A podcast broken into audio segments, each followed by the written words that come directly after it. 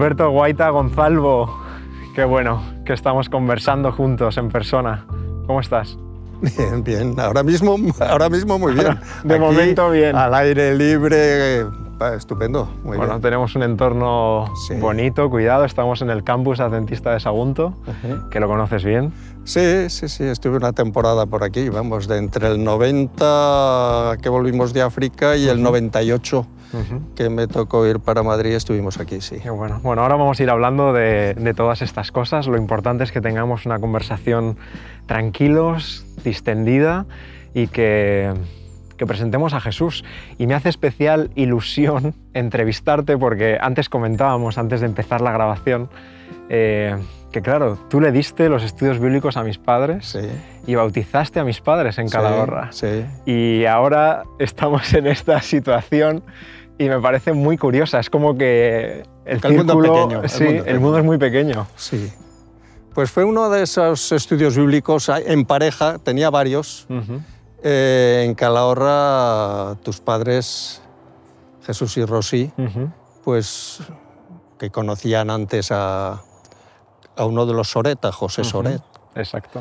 Y fue José quien me condujo hacia ellos y empezamos los estudios bíblicos, empezaron a venir por la iglesia Ujú. y bueno, estaba tu hermano mayor Ajá.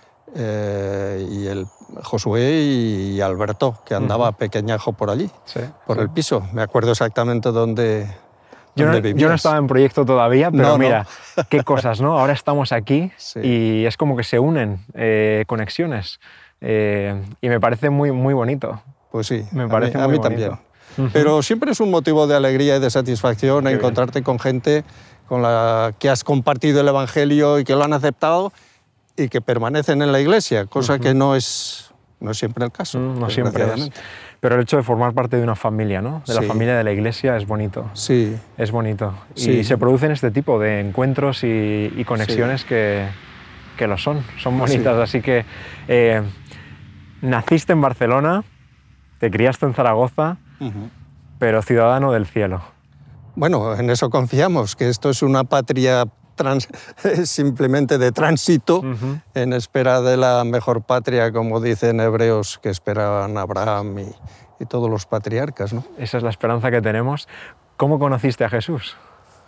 Pues yo realmente toda mi memoria es de la iglesia. Ujú. O sea, como te pasa a ti, pues a mí me pasó mucho tiempo antes, porque desde mi nacimiento en Barcelona, al poco tiempo mi padre, que era ateo, comunista, evolucionista, convencido, porque también su padre lo había sido, eh, bueno, con problemas por la ideología de izquierdas hasta el punto de que mi abuelo en cuanto terminó la guerra, la guerra tuvo que salir corriendo para Francia y ya no volvió nunca más. No. Y entonces eh, mi padre se quedó solo con su madre, con su hermana. Y mi madre, hija de un juez de derechas y de la Falange y de Acción Católica muchos años, Estas mezclas. aunque discutía mucho con el cura, porque era una mujer que, que tenía un espíritu crítico, sobre todo en las cuestiones religiosas. Y cuando se casaron, porque se conocieron en Barcelona, decidieron que, bueno, que de religión no se hablaría en casa, ni ideología política, que cada uno se quedaba con lo que fuera. Y que si tenían hijos, pues que cada uno decidiría lo que le pareciera cuando fuera mayor. ¿no? Ajá. Y yo tenía, creo que, año y medio, menos de dos años, cuando mi padre lo invitó un amigo suyo a ir a una conferencia de esas de los domingos por la tarde Mm.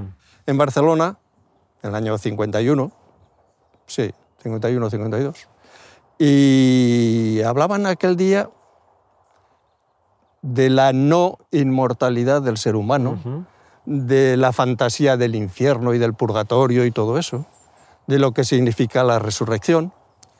Mi padre, que había ido con el ánimo de discutir con el pastor al final y tal, dijo, mire, yo estoy con usted casi de acuerdo en, en casi todo. Así que dígame de qué va a hablar usted la semana que viene, que igual vengo con mi mujer. Que por poco me convences. Eh, bueno, pero así, así empezó. Llega a mi casa, se lo cuenta a mi madre, mira, de esto han hablado, me ha parecido muy interesante, muy bien. Mi madre, pues me alegro. ¿Y ¿Quieres venir el domingo que viene? Que van a hablar, pues, de una tierra nueva y, en fin, de cosas de este tipo, como consecuencia de la resurrección. de los planes de Dios y tal. Y dice, pero bueno, si, si quieres. Así que mi madre dijo, sí, sí, pues vamos a ir, vamos a ir juntos. Se rompió aquel acuerdo que habían hecho antes de casarse de que de religión no se iba a hablar nada. Y fue, y cuando terminó la conferencia, mi madre le dijo a mi padre, mira Alberto, que se llama Alberto como yo y como mi hijo mayor, esto es lo que nos hacía falta. Así que vamos a seguir estudiando y después ya se verá, ya se verá. Pero estamos de acuerdo en, en ver de qué va esto. Y mi padre, sí, sí, además era un tipo que le gustaba investigar, leer. Y bueno, ya al poco tiempo, al año y pico por ahí, pues se bautizaron en Barcelona y empezó pues eh, la inmigración, contraria a costumbre en aquel momento, porque la gente venía de toda España eh, a trabajar a Barcelona, a Cataluña, al País Vasco.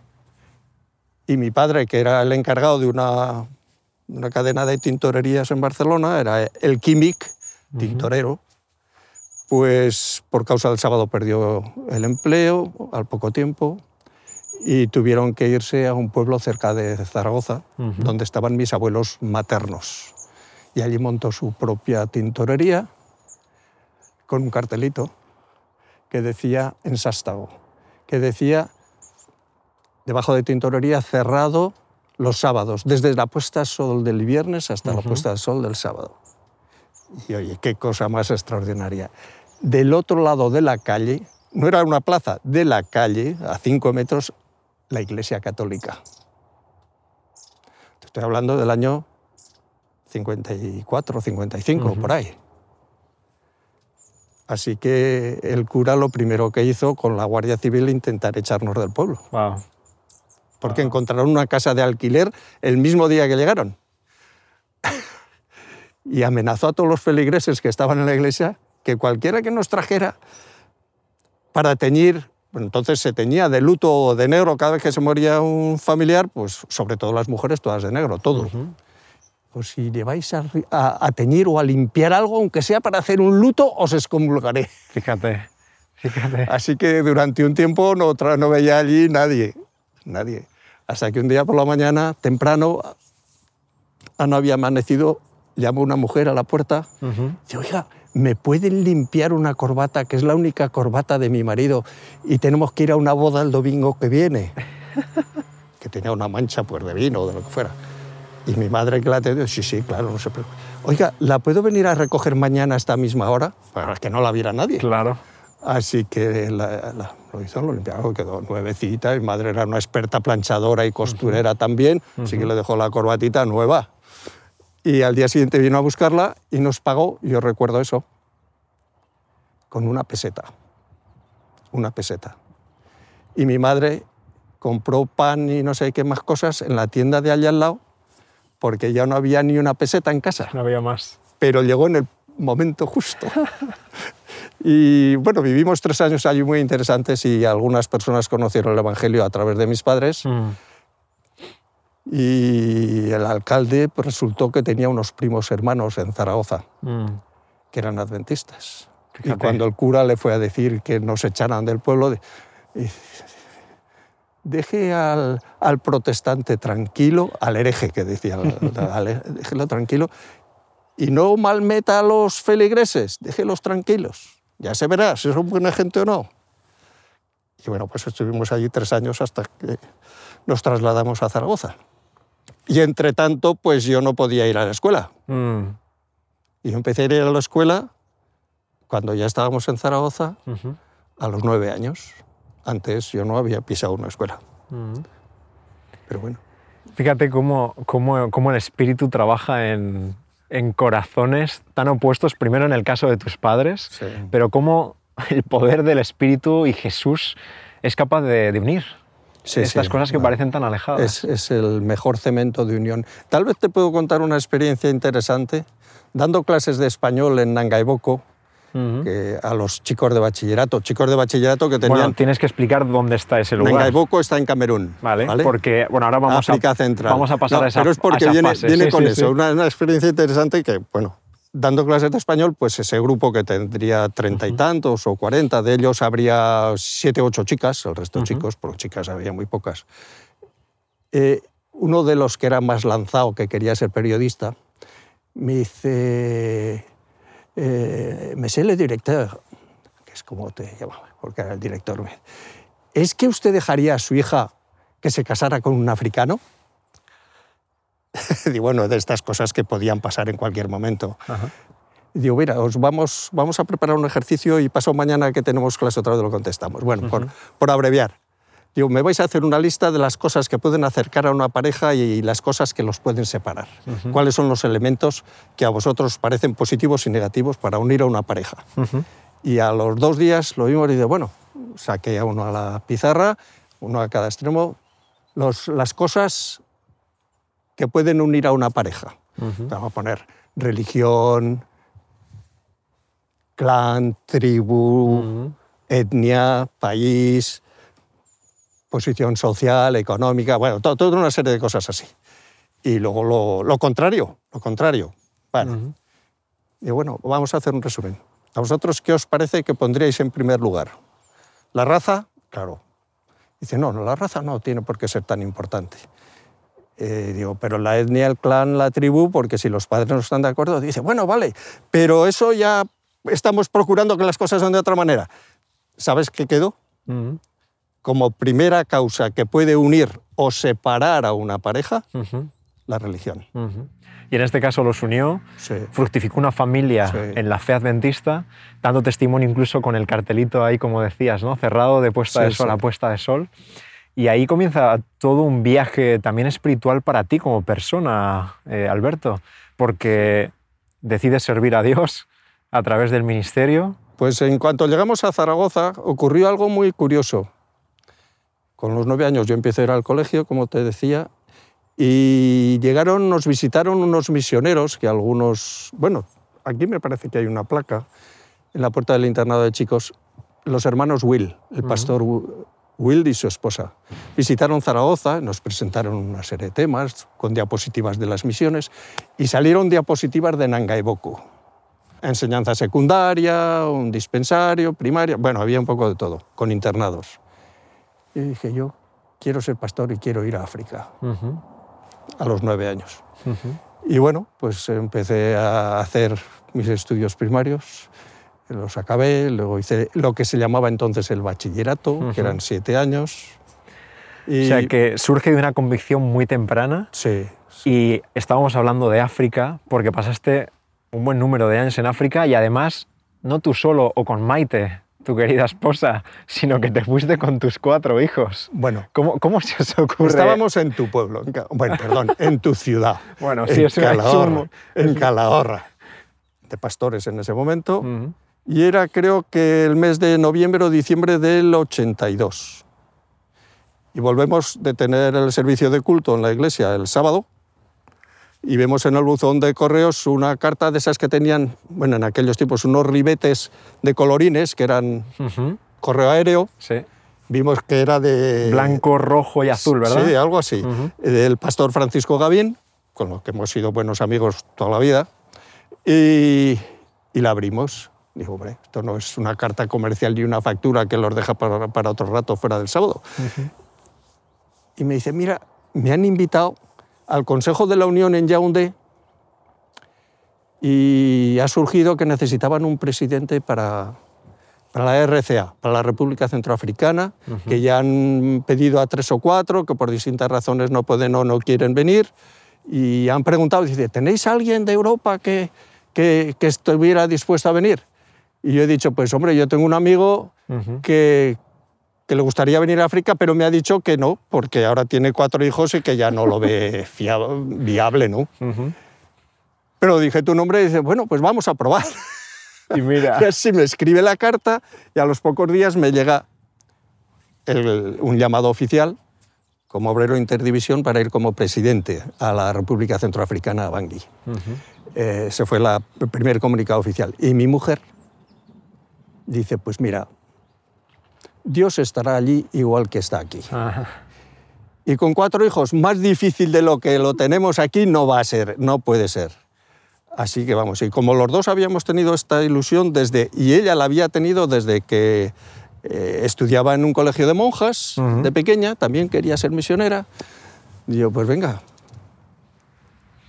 Y os fuisteis a la misión del norte de Camerún. Nos fuimos, en vez Y de a Bangui, un mes antes de salir, Ujú. justo ya teníamos todo empaquetado, nos dijo, mira, hay una urgencia en el norte del Camerún y el Chad. El Chad está en guerra, lo tendrás que atender desde Camerún, que estaba la frontera muy cerca, pero te tienes que ocupar del norte del Camerún y del Chad. Así que, digo, bueno, lo mismo nos da, no era lo mismo, ¿eh? porque habíamos visto fotografías, diapositivas con, con Manuel Martorell y su mujer de cuando ellos habían estado en República Centroafricana.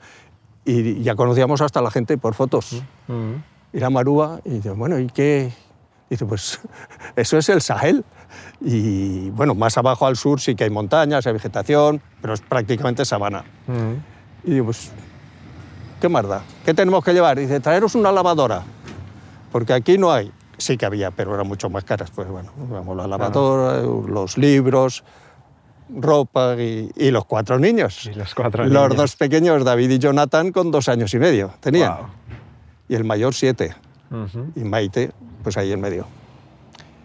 Y bueno, pues si tú les preguntas a mis, a mis hijos, pues No durante muchos años, durante muchos años, cuando les preguntan, ¿tú de dónde eres? ¿Cuál, ¿Qué consideras tu casa? Dicen, Nanga y Boko, Ujú. porque estuvimos primero en Marúa, en el norte del Camerún, pero al año y poco me pidieron para ir de director cuántos años fue al en total? Siete años y medio, un poco más o menos. ¿Cuál es, ¿Cuál es tu mejor recuerdo de Hay aquella muchos, época? ¿eh? Hay muchos. Pues eh, la hospitalidad de la gente. Por hablar en general, de los miembros de iglesia y la, la- la gente, aunque no tuviera nada, lo poco que tenía lo repartía contigo. Llegabas a una aldea, a un poblado, y si tenían una cabra, la mataban para hacer una comida especial para los pastores que venían de la misión de la asociación. Y claro, tú ibas a decir, no, es que yo soy vegetariano. Eso no, se eso no lo podías hacer. Así que bueno, pues claro que hemos comido alguna vez cordero o, cabra o, una otra cosa de las mm, normales dentro del Levítico 11, ¿no? Pero eh, hospitalarios a tope, a tope. Y yo siempre digo, mira, la mejor predicación que he hecho en mi vida, en ese, en ese marco, ha sido comer con ellos, comer de su comida y dormir en sus cabañas, porque no era lo habitual. Claro. Digo lo habitual entre los misioneros, ni franceses, ni suizos, ni alemanes, que eran los que había habido hasta entonces por allí. El primer pastor en un montón de años que comía con ellos. Ujú. y que durmió en una choza con otros dos pastores de allí. Ese fue un servidor que me pareció normal, Mm. me pareció normal, pero a ellos les pareció extraordinario porque no había ocurrido nunca. Ujú. Esa fue mi, mejor- mi mejor predicación. Y tanto. Esa, es la, esa es la que vale, ¿no? Más allá de las palabras, Sí. eh, mostrarles con los hechos ese ejemplo que al final es lo que Jesús hace y, e hizo por nosotros, por cada uno de nosotros. ¿Tienes algún recuerdo, wow, que te cueste recordar, valga la redundancia, de aquella época? Sí, algunos no los puedo contar, otros sí, otros sí. Bueno, cuando tuvimos en, en Angaiboko el Día de la Independencia, la conmemoración del Día de la Independencia en el Mm. 89, creo que fue, que cayó en sábado.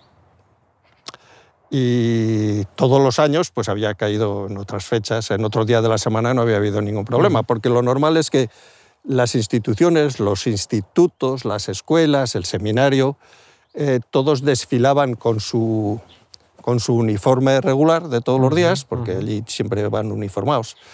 Y se desfilaba delante de la, de la tribuna, de las autoridades entre las que me, me encontraba yo. A mí mi puesto era detrás del prefe, o sea, más o menos eh, el equivalente al gobernador de la provincia. Bueno, mi puesto, el único blanquito en toda la tribuna era yo. Y claro, aquel sábado, pues coincidió con el día de la conmemoración del Día de la Independencia y el jueves, dos días antes, me llegó un telegrama, me lo trajeron los gendarmes diciendo que habíamos solicitado, explicado que no podríamos estar ese sábado, que el resto de la semana haríamos las actividades normales que teníamos sociales con, con el ayuntamiento. con- y el jueves llega un telegrama del, del ministro, de un ministro que se ocupaba de eso, diciendo que teníamos que desfilar como todo el mundo, que era la fiesta nacional y que no podía ser de otra manera. Digo, bueno, pues aquí nos la vamos a jugar todos. Y el viernes a mediodía reuní a todos los alumnos y a todos los profesores en la sala que teníamos en la biblioteca, que era una sala que habíamos todos bien. Les expliqué, digo, mirar, aquí el sábado no es mío, ni es vuestro, es del Señor, ya lo sabéis. Dice, de aquí la, más de la mitad no eran adventistas. Así que los que queráis ir a desfilar, estáis libres, nadie se va a meter con vosotros. Pero ni habrá pancarta del seminario de Nangai Boko, ni, los, ni yo estaré, eh, pero no digo a nadie lo que tiene que hacer. Yo os digo que oficialmente no estaremos. Así que llegó el sábado, todo el mundo en oración, coincidió con una convención pastoral que teníamos de toda África Central. Terminamos el culto y cuando salimos me estaban esperando cuatro gendarmes con dos jeeps para llevarme a casa del prefecto para empezar. Pues bueno, me fui para allá y el hombre estaba con un miedo en el cuerpo tremendo, pero dice, es que hemos desobedecido, ha desobedecido usted, cuando nos tuteábamos porque no conocíamos bien. Él venía a mi casa, yo a la suya, no había problema. Dice, pero ha desobedecido usted delante del jefe de la gendarmería, del presidente del Tribunal de Justicia, bueno, de los, a un ministro. Usted no puede hacer un Estado dentro del Estado. Es el día de la independencia. Esto se va a tomar como si hubiera, estuviera usted en contra de la independencia del país. usted sabe que no. Que hemos hecho siempre todo lo que ha habido que hacer, que lo hemos advertido, que pero yo no puedo dar al Estado lo que pertenece a Dios. Lo mm. que dice Mateo, de dar a César lo que es de César y a Dios lo que es de Dios, eh, eh, es eso, no hay más historia, no hay más. Y bueno, pues, ¿y qué tengo que hacer yo con usted ahora? Pues no sé, no fue a desfilar nadie, ni adventistas ni no adventistas, nadie. Claro, la policía llamó a los chavales que no eran adventistas, había hasta sobrinos del presidente de la República que mm. teníamos allí internos. Tenéis que decir que el misionero os ha prohibido venir a la, al desfile. Dijeron, no, no, si lo ha dicho en público, que el que quisiera venir, que ¿Y por qué no habéis venido vosotros? pues porque era sábado. Dice, pero tú no eres adventista, le dice a uno de los dos o tres que llaman. Dice, no, no soy adventista, pero me voy a bautizar el sábado que viene. Bueno, total. Estoy ahí en mi casa hasta el, hasta el jueves. Y el jueves llega un jeep con, con dos gendarmes en este tono. Pastor, por favor, el prefecto le pide que si puede venir. Me acerco allí a sus oficinas y sale de su oficina que estaba allá adentro, sale a la puerta. Hombre, Alberto, ¿qué tal? Mira, te tengo que enseñar una cosa que me ha llegado esta mañana. Hice un telegrama. Dice al pastor Alberto Guaita y al seminario de Nangaiboko no les molesten, están haciendo un gran trabajo, mm. déjense de tonterías con ellos. Punto uno. Dice, y media hora después me ha llegado otro telegrama del gobierno también, donde dice, el ministro fulanito de tal, que me había amenazado con cerrar la institución, con echarme del país, ha sido cesado y han, y han puesto otro en su lugar. Wow. Tú imagínate la repercusión que tuvo eso claro. en los alumnos, profesores, empleados allí, en los miembros de iglesia, los pastores que habían estado hasta el domingo, habían estado en convención pastoral allí de toda la Unión de África Central y en la población de Nangaiboko. El prefecto se quedó convencido de que al ministro lo habían cesado por haberme amenazado. Ah. Digo, pues será una coincidencia. Bueno, el Señor sabe. Pero a partir de ese momento, cada vez que yo iba a Nangaiboko, al mercadillo, a donde fuera, o a una institución oficial, se me cuadraban como si yo fuera un general del ejército. Los soldados, la policía, la gendarmería. Era, fue una cosa espectacular. Vamos, me convertí en intocable el último año y pico que, que todavía estuvimos allí. Pero... Eh, Por mantenerte fiel por hacer lo que había Incluso que hacer. por dar la libertad a, los miembros de la comunidad, ¿no? es que no lo podía hacer de otra manera. Pero ellos nunca se habían enfrentado a una situación así. Yo sí, lo había vivido con mi padre en la escuela, en el instituto, en la universidad, en el servicio militar. Historias del sábado tengo muchas acumuladas, como todos los de mi tiempo. Pero ellos no. Tenían un miedo. No te lo puedes imaginar, ¿eh? Pero ahora que, ahora que cuentas esto y, trayendo esos momentos a la realidad, ¿crees que hoy vivimos una fe, o un sábado incluso, porque por el tema que has tocado del sábado, mucho más descafeinado o light, o por así decirlo? Porque claro, es que estaba en juego mucho más que de lo que uno se puede imaginar, ¿no? Al tomar una decisión así, de obedecer a Dios antes que a los hombres. Eh, pero no me quedaba otra tampoco, ¿eh? O sea, porque si lo hacía diferente, yo también tenía que hacer las maletas y largarme al día siguiente. Ah. No podía seguir siendo ni pastor ni director del seminario, eso era, inviable. O sea, eso es algo que no te puedes ni plantear. Dices, bueno, el Señor hará lo que considere. Pero y trayéndolo al hoy, ¿crees que a la Iglesia le hace falta pruebas, por así decirlo, de este tipo, en el que se sí, de alguna forma se, se, pruebe nuestra fe, que necesitamos de vez en cuando esas pruebas, eh, o que vivimos una fe demasiado tranquila comparado con, demasiado cómoda. Eh, porque ahora hablaremos de la libertad de conciencia también, algo que es fundamental y que ahora disfrutamos, pero no siempre ha sido así en España. Ni será. Eh, ni, será. Sabemos que no será tampoco, entonces, no sé, llevando un poco al, al presente. Mira, siempre se ha dicho, y yo creo que es absolutamente cierto, que nunca ha sido la Iglesia tan fiel a la verdad como en periodos de persecución. Claro, eso puede llevarte a la conclusión de pues que venga la persecución, ¿qué tal? No, nosotros y el espíritu de profecía nos dice muy bien que no hemos de provocar la, la, persecución ni, la discriminación y esas cosas. Pero lo que dices es verdad, cuando hay libertad, fácilmente se relajan los principios. Y lo de descafeinado es una expresión que, entendemos todos muy bien. Eh, todo es descafeinado hoy, todo, todo es light. Y parece que es que es mejor que sea así, pero no. Si te quieres tomar un café porque te apetece el café, porque te gusta el café, porque no puedes pasar sin café, pues tómatelo a gusto y déjate de tonterías, ¿vale? Pero sí es verdad que cuando las cosas van bien, o sea, nos parece que van bien, casi nunca van bien para los principios religiosos. Y hay que plantearte seriamente si... Bueno, yo siempre me planteo, dice, bueno, si todo va bien, en algún momento dejará de ir. ¿Y por qué, es, por qué, es, importante la libertad de conciencia? Porque estuviste en África, después viniste aquí, estuviste también en el CAS, fuiste presidente de la Unión Adventista en España, eh, y has trabajado muy de cerca con libertad religiosa. Mm. ¿Por qué es importante eh, defender esta libertad? Pues yo creo que la libertad religiosa es la, o la libertad de conciencia y libertad religiosa es la primera de todas las libertades. Bueno, tenemos los derechos humanos, tenemos derecho a la vida, tenemos derecho a ser felices, tenemos derecho a, la vivienda, mm. derecho al trabajo. Entonces, yo creo que navegamos muchas veces entre lo que es la teoría y lo que es, eh, lo que es la práctica. ¿no? Y es posible que cuando nos den, puedo, puedo decir esto, un par de bofetadas en cada carrillo, pues espabilemos, porque es muy fácil estar medio dormidos o dormidos del todo.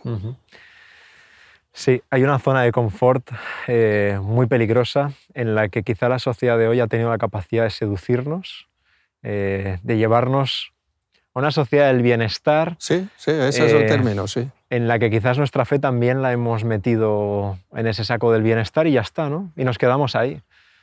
Eh, vamos a ver, vamos a ver si somos razonables. A todos nos gusta estar bien y tranquilos. Claro que sí. Y que no nos moleste nada ni nadie, ¿no? Sí, sí. Yo me acuerdo de pequeño que mm, con mi padre, hablando de estas cosas, decía, mira, el primer mandamiento para vivir en comunidad es no molestar no molestar a los demás. Ahora, si a ti te molestan, pues piénsate bien la reacción. Pero molestias más pronto o más tarde, hombre, claro, todos, pero que nos gusta estar vivir tranquilos. Lo de la sociedad de bienestar que dices tú, pues cómo no nos va a gustar. El problema es cuando ese, esa sociedad del bienestar de alguna forma hace que nuestra fe se convierta en una fe tibia, en una fe que al final no se distingue del resto de cosas que hay alrededor, ¿no? Y ahí es donde entiendo que es el problema, porque por supuesto todos queremos estar bien y que nuestras familias estén bien. Eh, y es legítimo, ¿eh? Claro que sí, y, debemos buscarlo, y es lo que Dios quiere para nosotros, ¿no? Él tiene planes buenos para cada uno de nosotros. Pero a veces hay situaciones en las que tenemos que anteponer nuestra fe y nuestra fidelidad a Dios a pesar del bienestar que tenemos y del confort que tenemos. Ahí es donde voy, ¿no? Sí. Ahí es donde voy. Y te puedo decir una cosa. Cuando pasas por una prueba de estas que dices, mm. hay, que, hay que hacer lo que hay que hacer, pase lo que pase, si confías que Dios va a intervenir, lo hace. Eso es. Lo hace. Mm. Y luego te da una sensación, un sentimiento, eso sí que es bienestar, de verdad que sí.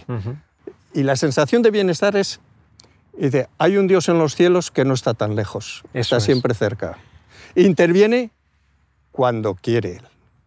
Porque como decíamos en la escuela sabática hace, no hace mucho, Dios es soberano y decide cuándo, cómo y de qué manera actuar. Mm. Nosotros a veces ni nos enteramos. Pero, esta es la cosa, ¿no? Buscar primero el bienestar con Dios antes que con los hombres o con la sociedad que vivimos.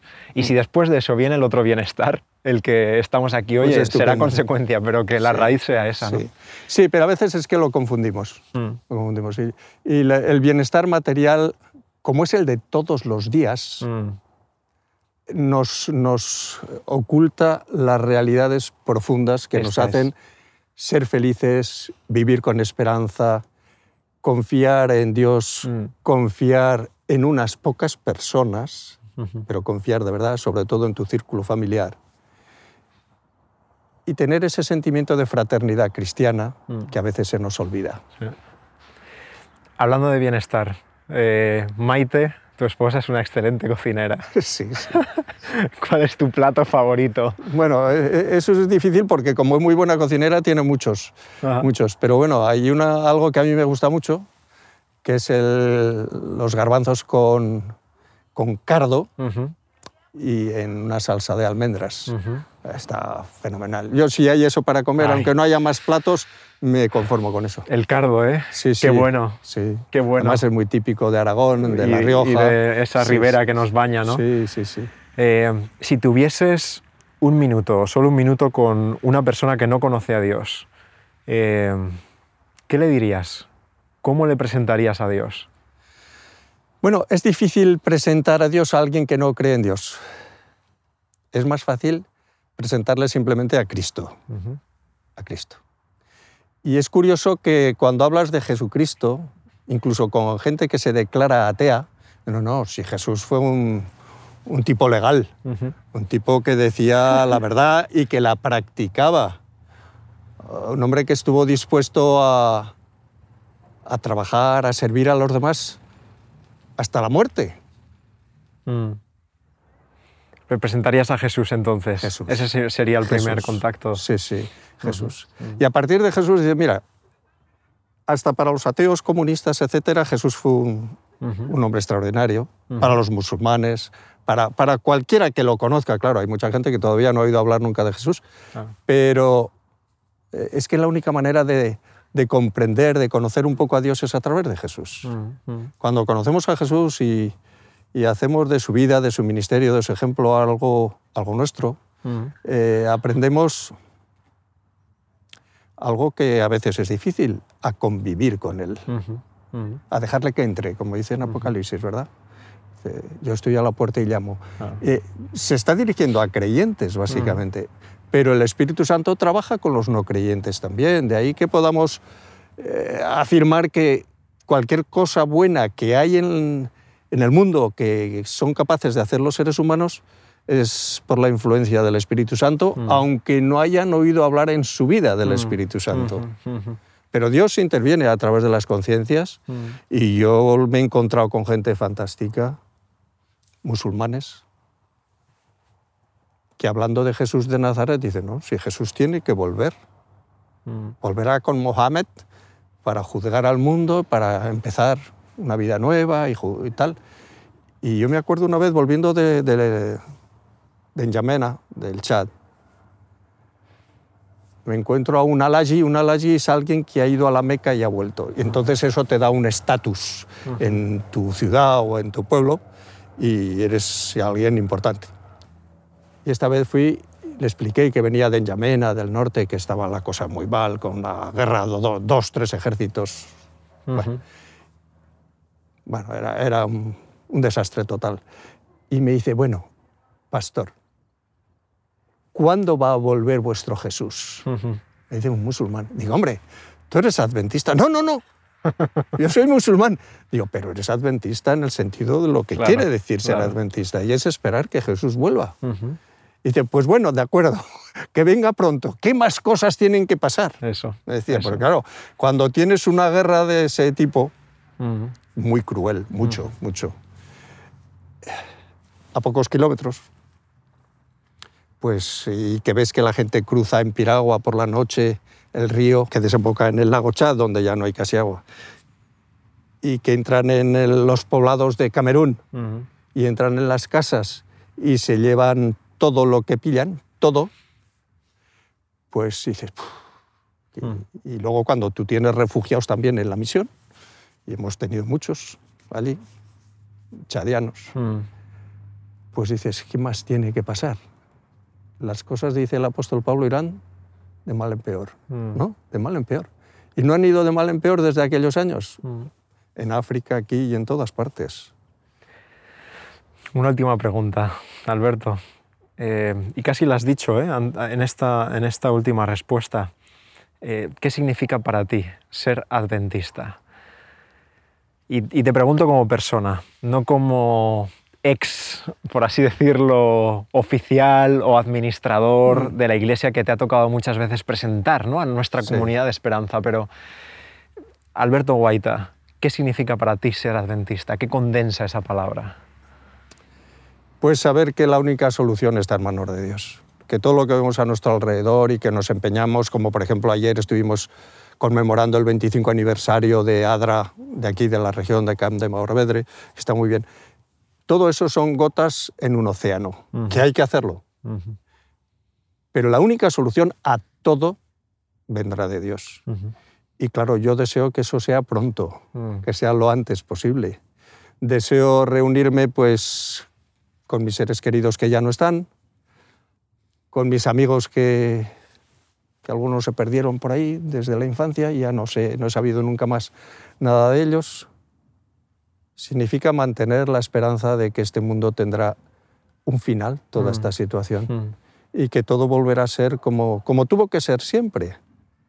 Un reino de, de paz, amor y justicia, donde el único gobernante sea el Señor. Amén. Y eso es lo que deseo para mí, para mi familia Ujú. y para todos. Amén. No se me ocurre mejor forma de, de concluir. Gracias por, por compartirnos un poquito de, de tus experiencias, de tu vivencia de fe con tu familia, eh, por permanecer en el camino, a pesar de que ha habido momentos pues, en los que no ha sido fácil, seguro. Para Eh, como para todos. ¿eh? Y en los que ha habido que tomar decisiones complicadas a nivel familiar, a nivel de iglesia. Sí. Eh, pero bueno, hay que Bueno, seguir. yo te puedo decir una cosa. Yo quería ser pastor desde los nueve años. Nunca quise ser administrador de nada, ni director ni presidente de nada, no. Y, y bueno, me tocó porque me tocó, porque aprendí que tenía que hacer lo que la iglesia me pidiera lo mejor posible y ya está, pero eh, los mejores años de mi vida han sido los que he sido pastor. Pastor en Calahorra Tudela, en Madrid antes, y pastor en Castellón, donde terminé Castellón y Oropesa mis últimos cuatro años de ministerio. Y, y a mí me gustaría, y a veces los alumnos de teología me preguntan, un consejo, dicen, no queráis ser administradores de nada. si queréis no. ser pastores, sed pastores, que ya tenéis bastante. Tendréis un trabajo en el que sentiréis la colaboración mano a mano con Dios todos los días. Y o es así, o dedicaros a otra cosa. Estemos donde estemos, dependemos del Señor, nos ponemos en sus manos y al final somos siervos eh, de Dios y también de las personas que nos rodean. ¿no? Y tú y tu familia habéis servido, así que Bueno, ha sido un placer y un privilegio siempre. Sí. Que el Señor nos siga bendiciendo. Eh, Gracias, los pastores no se jubilan, no nos jubilamos, así que Hacemos lo que podemos. Seguimos, Hacemos lo seguimos. que podemos, sí. gracias Alberto. No, gracias a vosotros. Dios te bendiga. Igualmente.